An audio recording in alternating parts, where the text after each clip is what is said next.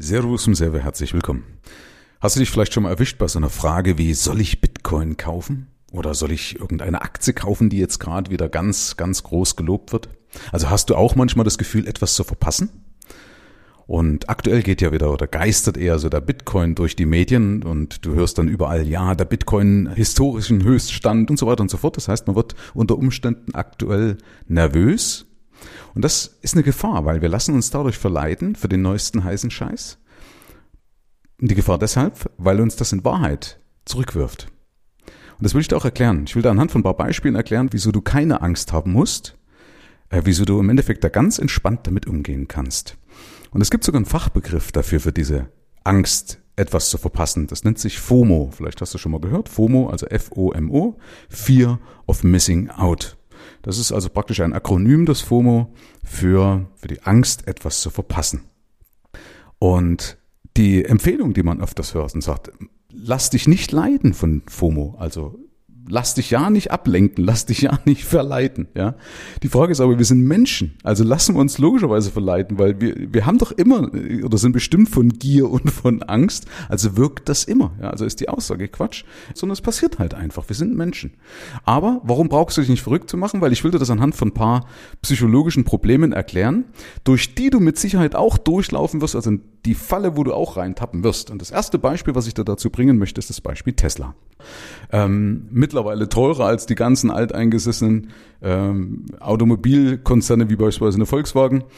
Und wenn man sich das mal anschaut, und da kann ich mich nämlich noch ganz toll daran erinnern, wenn so Leute sagen, hey, du musst eine Tesla kaufen, weil mag vielleicht sinnvoll sein oder nicht, das will ich jetzt gar nicht beschreiben, sondern ich will dir einfach nur erklären, was denn psychologisch, also was in deinem Kopf passiert, wenn du damit dabei bist. Und zwar, wenn du das siehst, dass Tesla ist beispielsweise im Juni 2010 an die Börse gegangen. Hat damals um die drei, drei Euro gekostet. Also um die drei Euro, neun, glaube ich, oder sowas, ist egal. Also um die drei Euro hat Tesla gekostet zum Börsengang. Also Juni 2010 bist du eingestiegen. Mit drei Euro pro Aktie. Und ich kann mich erinnern an eine Diskussion im Forum, das war 2015, wenn ich mich richtig erinnere. Da haben sie eben gesagt, ich steige aus, äh, Tesla hat sich verzehnfacht, das ist ja der Hammer und sind die denn überhaupt so rentabel? Ja, da hat also damals Tesla um die 30 Euro gekostet, 2015. Also hat sich verzehnfacht. Ja, mit 3 Euro 2010 gekauft und fünf Jahre später verzehnfacht. Ist das auch geil, richtig? Ist das mal ein schön, schöner Ertrag. absolut wünschenswert. Und auf jeden Fall haben sie damals alle erzählt, raus, also die alteingesessenen Tesla-Jünger, ja, die selber Tesla gefahren haben, also die wirklich Fanboys waren oder Fangirls, die sind dann praktisch nervös geworden und sind ausgestiegen. Und wenn man heute schaut, ist der Kurs bei ungefähr 700 Euro. Also hat sich seitdem nochmal verzwanzigfacht seit 2015. Ob das jetzt richtig ist, ob das falsch ist. Man, die Börse hat ja sowieso ihre eigenen Erwartungen und der Markt ist in einer gewissen Weise immer kurz, äh, äh, unlogisch, zumindest im kurzfristigen Bereich ist er unlogisch. Also, das heißt, wenn einer sagt, hättest du damals Tesla gekauft und bis heute, dann hättest du so und so viel tausend Prozent gemacht.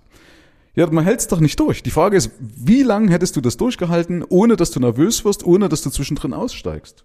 Weil eben die Profis also die, die, die Leute, die sich wirklich von Anfang an damit beschäftigt haben, nach fünf Jahren schon bei 30 Dollar kalte Füße bekommen haben. Die beißen sich natürlich jetzt in den Arsch und sagen, hätte ich sie liegen lassen. Ja, aber wenn hätte kommt, ist haben vorbei. Na, hätte der Hund nicht geschissen, hätte einen Hase gekriegt. Das ist halt einfach so. Also deswegen mach dich da nicht verrückt, sondern mach Geld. Das ist ja einer meiner Slogan, weil du musst eben psychologisch bedenken, hättest du es überhaupt durchgehalten, ist ja Fakt eins. Oder wärst du nicht zwischendrin wie die meisten auch ausgestiegen? Und das zeigt ja beispielsweise so eine Sendung wie Wer wird Millionär, wo ja auch viele, wenn sie sich nicht sicher sind, lieber sagen, ah, lieber ne, habe ich die 100.000 Euro und gehe nicht auf die nächste Stufe, auf die eine Million. Also lieber ne, den Spatz in der Hand als die Taube auf dem Dach. Das ist doch so eine alte Volksweisheit. Und eigentlich ist es ja so in einer gewissen Weise gar nicht mal so blöd. Ja, der Vermögensaufbau darf nicht zu sehr vom Zufall bestimmt sein. Ja, sonst wirft dich das ja, wenn es dumm läuft, um Jahre zurück und geschweige denn um den ganzen Frust, der dann in dir aufkommt. Also, das ist das eine. Also, wie lange hättest du durchgehalten? Und menschlich ist eben nicht durchzuhalten.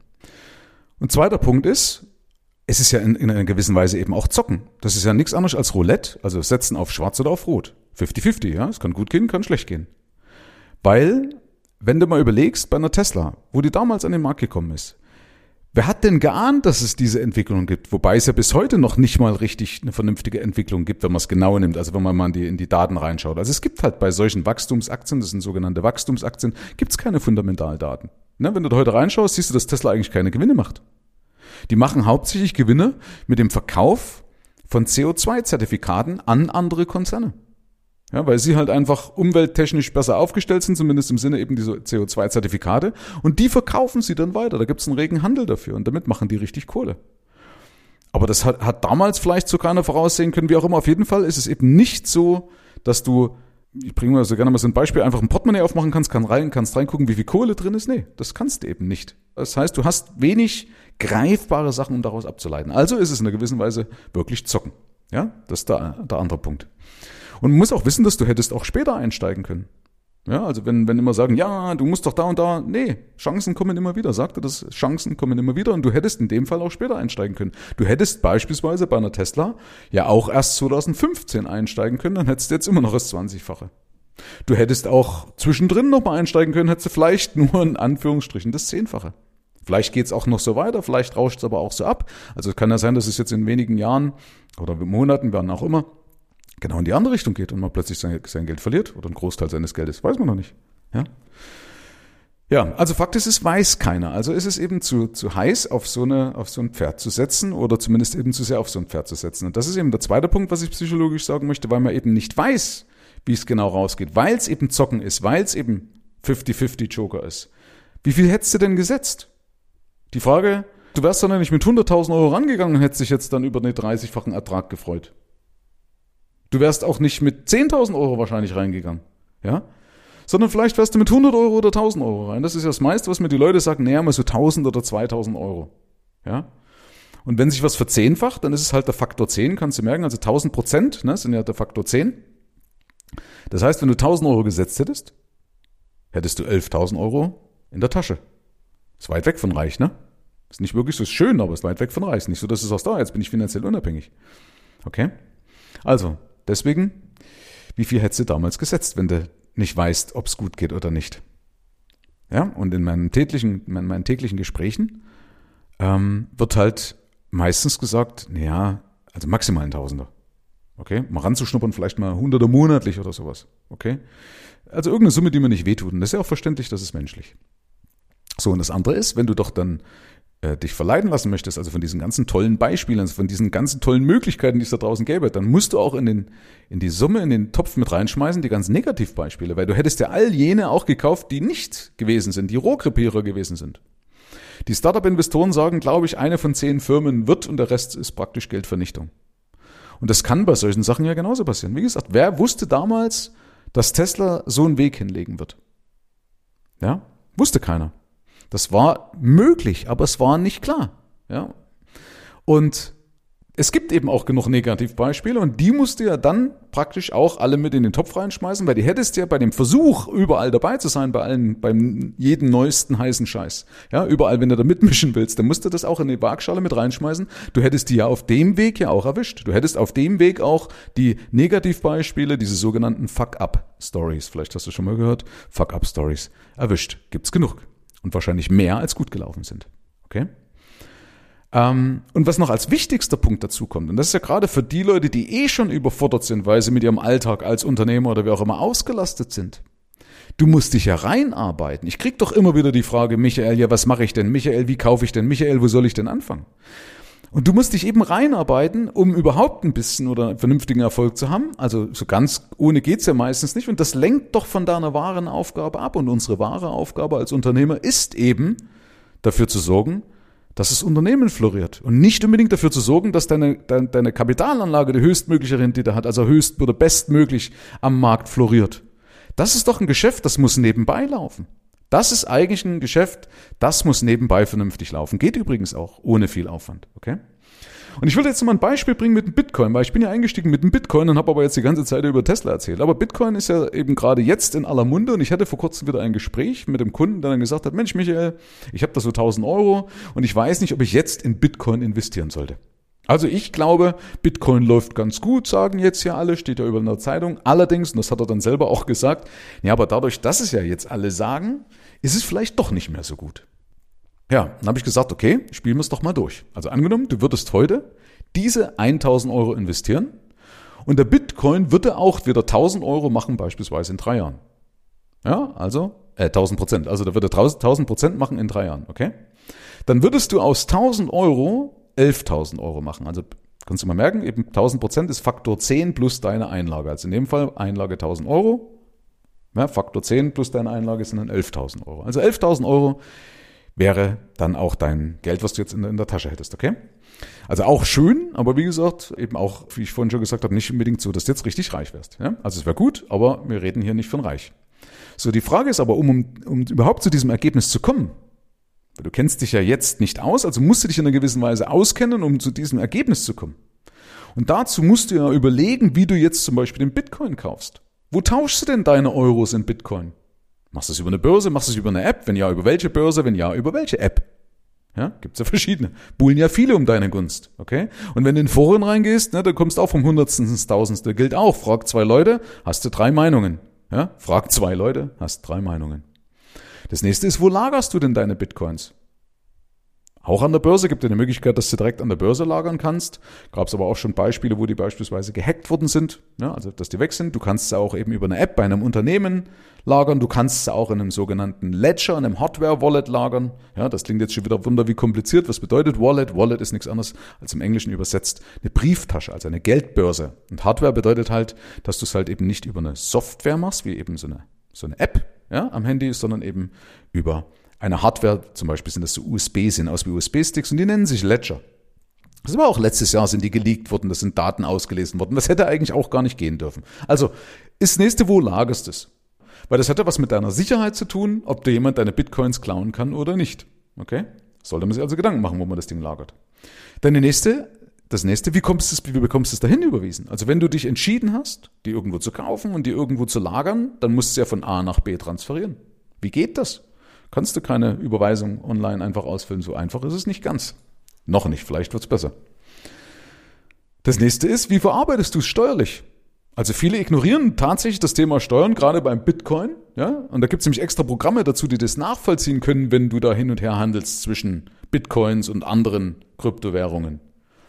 Also das Finanzamt will das ja nachvollziehen. Irgendwann musst du da Rede und Antwort stehen und sagen, Mensch, wo ist denn deine Kohle? Ja, und das ist dann unter Umständen sehr unangenehm, wenn du es nicht mehr nachvollziehen kannst. Und der letzte und ein ganz, ganz wichtiger Punkt. Wo finden es deine Erben? Also man geschweige denn, wie gesagt, wenn du noch immer weißt, wo deine Bitcoins sind, was ist denn, wenn du mal abtrittst, wenn du irgendwann von deinem Recht auf Ableben Gebrauch machst? Was machen dann deine Erben? Was sagen deine Erben? Oder woher wissen die denn, dass es das Ding überhaupt gibt? Und wo ist das, wo sie das finden, müssen die sich auch reinarbeiten? Herzlichen Glückwunsch. Ja, wie gesagt, geschweige denn von den Geschichten, dass irgendwo Bitcoins verloren gegangen sind, weil sie ihr Passwort vergessen hatten.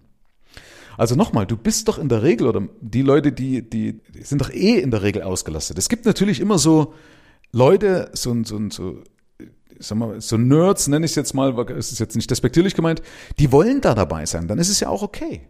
Ja, also wenn das einer mag, wenn er da sagt, hey, da gehe ich auf und das interessiert mich, ist alles cool, das soll er das machen. Aber die meisten sind doch eh schon ausgelastet. Und deswegen geht's doch eher um Entschleunigung, es geht doch eher um eine Vereinfachung, um eine Entwirrung. Ja, und sich nicht noch mehr verrückt zu machen. Und deswegen mal eine Überlegung, einfach mal ein Gedankenexperiment, also wenn du dich eben reinversetzt in so eine Situation, sagst, ja, tatsächlich okay, ich will jetzt dabei sein, ich fuchs mich da rein und mache eben das Ergebnis, ja, wie ich jetzt gerade besprochen habe, aus 1000 Euro ähm, 10.000 oder 11.000 Euro. Dann überleg doch mal, wenn du die Zeit, die du gebraucht oder die brauchen würdest, um dich da reinzuarbeiten, wenn du diese Energie und diese Zeit nutzen würdest für deine Firma und verdienst lieber dort dein Geld, kann man ja auch mal überlegen. Ne? Das ist ja eben der Unterschied zwischen Unternehmer und einem Angestellten. Ja? Oder beim leitenden Angestellten ist im Endeffekt ja auch nicht anders. Ne? Aber das ist ja ein wesentlicher Unterschied. Und da ist die Frage, wenn du jetzt zum Beispiel statt 10.000 Euro in drei Jahren, wie beim Bitcoin, vielleicht pro Jahr 10.000 Euro machst, Wäre doch möglich, ja? Wenn du richtig weißt, wo du in deine Firma reinstecken musst, sind doch 10.000 Euro zu machen eigentlich gar kein Hexenwerk pro Jahr. Ja? Und das ist doch leichter, als das beim Bitcoin zu machen. Habe ja zum Beispiel auch beim Lotto mal gesagt, bevor ich da lieber auf den Lottogewinn hoffe, kümmere ich mich darum, dass ich selber Einkommensmillionär wäre. Ist doch viel cooler. Und vor allen Dingen das, was ich selber in der Hand habe. Aber das wird jetzt zu weit. Also, Gedankenexperiment, bevor du eben auf so einen großen Gewinn hoffst. Und immer wenn dir so ein großer Gewinn versprochen wird, kann es ja auch in die andere Richtung gehen, richtig? Bevor du auf so einen großen Gewinn hoffst, steckst du die Zeit und die Energie und den Frust, der damit verbunden, verbunden ist, und die Nerven lieber in deine Firma, wo du dich auskennst. Und hast vielleicht die Chance, viel, viel mehr rauszuholen, oder? Einfach mal so als Gedankenexperiment. Und das vergisst man eben, wenn man sich verrückt machen lässt über solche Möglichkeiten. Ja, klar, es sind Möglichkeiten und Chancen. Aber die Frage ist eben, ob es überhaupt kriegsentscheidend wäre. Ja, also diese 1000 Euro.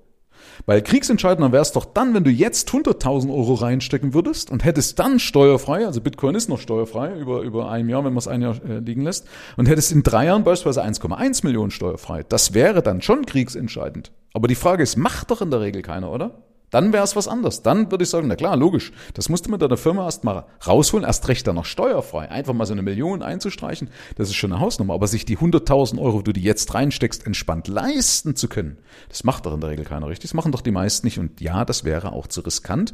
Und ja, das wäre auch unvernünftig. Also nochmal, mach dich nicht verrückt, mach Geld. Und deswegen die Empfehlung, halt dir bei solchen Sachen die Ohren zu. Wenn irgendeiner wieder um die Ecke kommt, halt dir die Ohren zu. Wenn du was liest, halt dir die Ohren zu. Wenn im Fernsehen wieder kommt, hier der neueste heiße Scheiß, halt dir einfach die Ohren zu. Sag, ich kann nicht auf allen Hochzeiten tanzen. Es macht mich nur verrückt. Äh, ich konzentriere mich lieber auf das, was ich beeinflussen kann, meine Firma. Wie gesagt, du kannst nicht einfach überall dabei sein und die, die Möglichkeit, dass du dich da irgendwo verzettelst, ist viel, viel zu groß. Und eben, was noch wichtig ist, dass die, was ich dann noch an die Hand geben möchte, die Leute scheitern ja nicht am Ertrag. Ja? Also sie scheitern nicht an dem fehlenden Ertrag, sondern sie scheitern am fehlenden System. Ja? Also übrigens noch ein Hinweis, ja genau. Das ist halt diese Versuchung teilweise dazu führt, so habe ich auch schon erlebt, dass Leute 10 Gramm Gold haben, um um ihr Vermögen in Anführungsstrichen gegen eine Krise zu schützen und haben ein überzogenes Girokonto. Also so, ich, ich habe die tollsten Sachen ja schon bei solchen Sachen erlebt. Also deswegen Ohren zuhalten, bitte.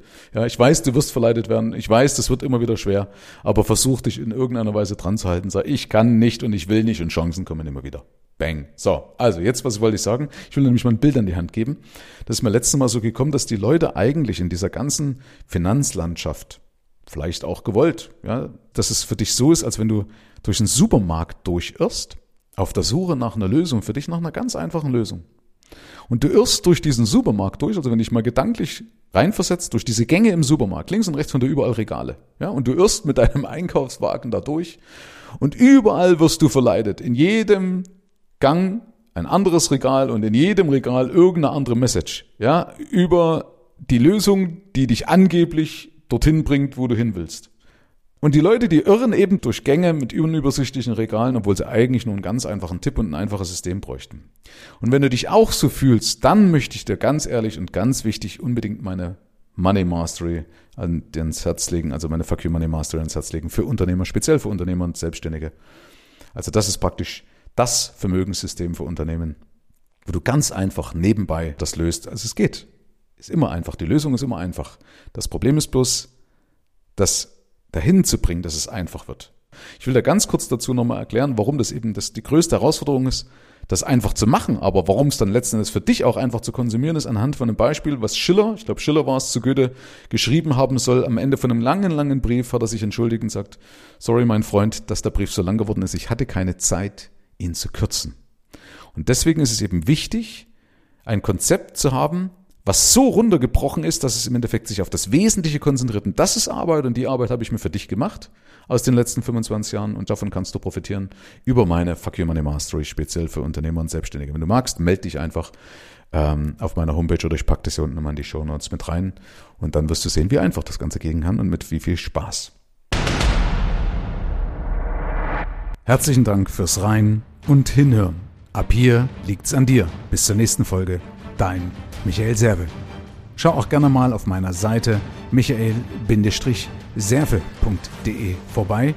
Ich freue mich, wenn du vorbeischaust.